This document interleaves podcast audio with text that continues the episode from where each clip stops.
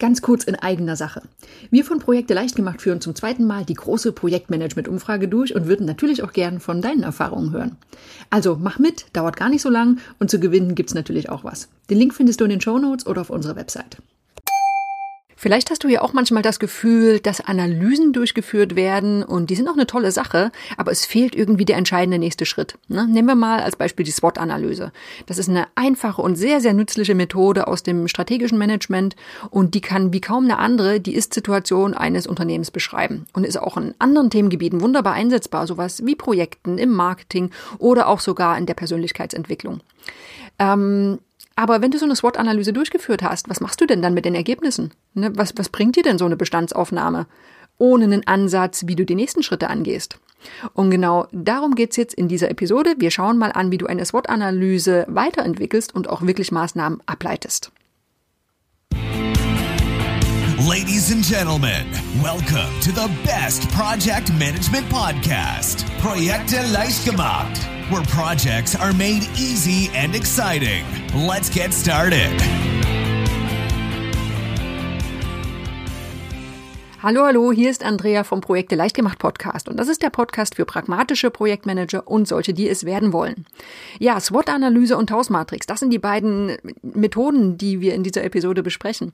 Falls du noch nie was von der SWOT-Analyse gehört hast, dann empfehle ich dir A, die letzte Episode nochmal anzuhören und auch den Link in den Show Notes äh, aufzurufen, denn da erfährst du nochmal ein paar Grundlagen. Hier kurz zusammengefasst. SWOT-Analyse ist eine ganz einfache Vierfelder-Matrix in der vier Bereiche oft von einem Unternehmen, aber auch von einem Projekt oder von einem Team betrachtet werden. Das sind einmal die, die Stärken, die Schwächen, die Chancen und die Bedrohung. So, und wenn du diese vier Bereiche der Matrix ausfüllst, dann bekommst du ein schönes Bild über die Ist-Situation, zum Beispiel von einem Unternehmen. Aber die Frage ist ja immer, was machen wir jetzt damit? Jetzt haben wir die Ist-Situation, aber irgendwie wäre es ja schön, wenn wir Maßnahmen ableiten und irgendetwas mit diesen Ergebnissen machen. Und genau hier kommt die sogenannte Taus-Matrix ins Spiel, mit der du ausgehend von der SWOT-Analyse einen wesentlichen Schritt weiterkommst. So, was ist also die Taus-Matrix? T-O-W-S, ein Akronym. Ähm, wir schauen nochmal auf die SWOT-Analyse. Es gibt also da die Strength, Stärken, Weaknesses, Schwächen, Opportunities, Chancen und Threat, die Bedrohung. Also SWOT. Und diese vier Felder auszufüllen in der Matrix ist natürlich eine tolle Sache. Das ist eine wunderbare Bestandsaufnahme und eine solide Basis. Aber wofür denn? Ne, um etwas aus diesen Erkenntnissen zu machen, müssen ja Optionen entwickelt und Maßnahmen abgeleitet werden. Und genau hier kommt eben die Tausmatrix ins Spiel. Denn es werden externe Chancen und Bedrohungen mit internen Stärken und Schwächen abgeglichen. Denn wir wollen jetzt uns fragen, wie können wir denn das Beste aus unseren Stärken machen? Wie können wir Schwächen umschiffen? Wie können wir unsere Chancen am besten ausnutzen? Und wie können wir Bedrohungen minimieren? So, und es werden jetzt mit der Tausmatrix einfach folgende Fragen beantwortet. Wie können wir unsere Stärken nutzen, um von den Chancen profitieren zu können? Wie können wir unsere Stärken nutzen, um uns vor Bedrohung zu schützen? Wie können wir unsere Schwächen überwinden, um, indem wir Chancen nutzen? Und wodurch können wir Bedrohung minimieren und gleichzeitig Schwächen überwinden? So gelangst du, indem du diese Fragen beantwortest, von der reinen Ist-Analyse zu strategischen Handlungsoptionen und schlussendlich dann eben auch zu ganz konkreten Maßnahmen. So, machen wir mal ein konkretes Beispiel. Wenn du die letzte Episode gehört hast, dann kennst du schon die fiktive Holzfit AG. Was macht die Holzfit AG? Ja, die stellt exklusive Sportgeräte her und zwar aus Holz. Ist ein recht enger Markt, aber ein wachsender Markt. Also Kunden sind oft exklusive Studios oder auch ja anspruchsvolle Privatanwender, die Sportgeräte haben wollen, die sich ja schön harmonisch und stilvoll in die Wohneinrichtung einfügen. Und es wurde ein Projekt aufgesetzt, in dem eine Marktanalyse für die zukünftige Produktpalette erarbeitet werden soll. Und da setzt sich das Projektteam zusammen und hat eine SWOT-Analyse erstellt, um den aktuellen Stand des Unternehmens am Markt zu betrachten. Nochmal der Hinweis, in der letzten Episode sind wir genauer durchgegangen und wir haben auch einen Blogartikel dazu, da kannst du dir die entstandene SWOT-Analyse mal anschauen.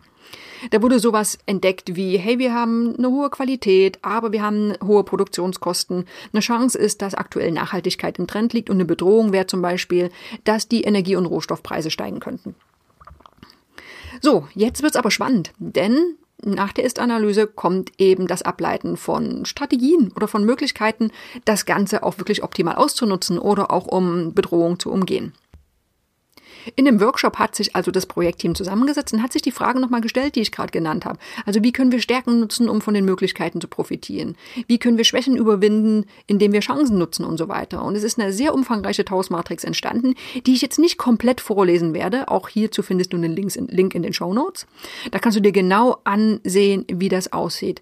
Die Idee ist einfach, dass wir die vier Felder der SWOT-Analyse kommen miteinander kombinieren. Also zum Beispiel die Schwächen mit den Chancen, die Stärken mit den Bedrohungen.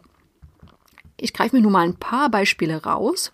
Zum Beispiel, es gibt eine starke Entwicklungsabteilung als Stärke und es gibt einen Trend zu mehr Nachhaltigkeit. Das war eine Chance. Und das lädt ja gerade dazu ein, die Nachhaltigkeit der Produkte zu verbessern. Dann haben wir eine schwache Marktstellung in, in, den USA. Das wurde als Schwäche identifiziert. Und es wurde als Chance gesehen, dass es immer mehr Influencer gibt, die einen Einfluss auf das Kaufverhalten haben können. Ja, was könnte passieren oder abgeleitet werden? Es könnte mit internationalen Influencern der US-Markt angegriffen werden. Als Bedrohung wurde, wurden steigende Rohstoffpreise identifiziert aber es wurde als Stärke finanzielle Reserven gesehen. Also wie wäre es denn jetzt noch günstig, Rohstoffreserven aufzubauen? Oder als Bedrohung wurde gesehen, was haben wir hier noch? Internationale Wettbewerber könnten auf den Markt eintreten und als Schwäche wurde angesehen, dass die Marktstellung in den USA aktuell sehr schwach ist. Ja, warum dann nicht mit einem Wettbewerber gemeinsame Sache machen und ein Joint Venture anstreben? Du siehst, es werden also die einzelnen Dinge kombiniert und geschaut, hey, was können wir denn Gutes für uns daraus ziehen? Ja, das ist natürlich eine ganze Menge und da kommen natürlich auch viele Optionen und, und Daten und Optionen zusammen. Aber genau das ist ja auch so nützlich, ne? Indem du geschickt die verschiedenen Faktoren kombinierst, kommen eine ganze Menge strategische Optionen zusammen. Und das ist dann ein super Ausgangspunkt, um weiter zu planen. Das war's schon. Ähm, kurze Episode, äh, die aber sehr schön zeigt, dass es mit einer Ist-Analyse von bestimmten Methoden oft nicht getan ist. Es braucht einfach den nächsten Schritt. Und mit der Taus-Matrix hast du einfach eine wunderbare Möglichkeit, die SWOT-Analyse zu ergänzen und den nächsten Schritt zu gehen. Und wenn du diese Methoden gemeinsam nimmst, dann hast du einfach ein unschlagbares Team, um, um mal über den Tellerrand zu blicken, ne, um wichtige Einflussfaktoren zu identifizieren und dann so zu kombinieren, dass sie richtig gut für dein Unternehmen, für dein Projekt oder vielleicht auch für dich selbst wirken können. Um das Ganze für dich mal zu testen, kleine Hausaufgabe, kleiner Tipp. Du kannst die SWOT-Analyse und die Taos-Matrix wunderbar auch für persönliche Weiterentwicklung benutzen. Du kannst also mal deine eigenen Stärken, Schwächen, äh, mögliche Chancen für dich und auch Bedrohungen aufschreiben und dann schauen, wie mache ich denn das Beste draus? Ne? Wie kann ich mit meinen Stärken Chancen nutzen?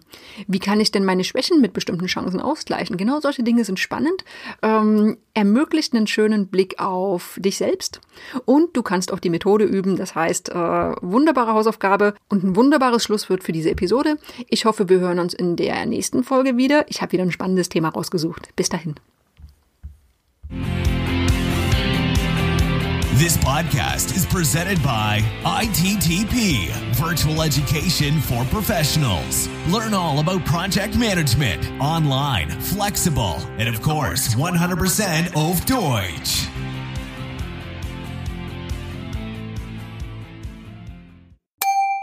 Ganz kurz in eigener Sache. Wir von Projekte leicht gemacht führen zum zweiten Mal die große Projektmanagement-Umfrage durch und würden natürlich auch gern von deinen Erfahrungen hören. Also mach mit, dauert gar nicht so lang und zu gewinnen gibt's natürlich auch was. Den Link findest du in den Show Notes oder auf unserer Website.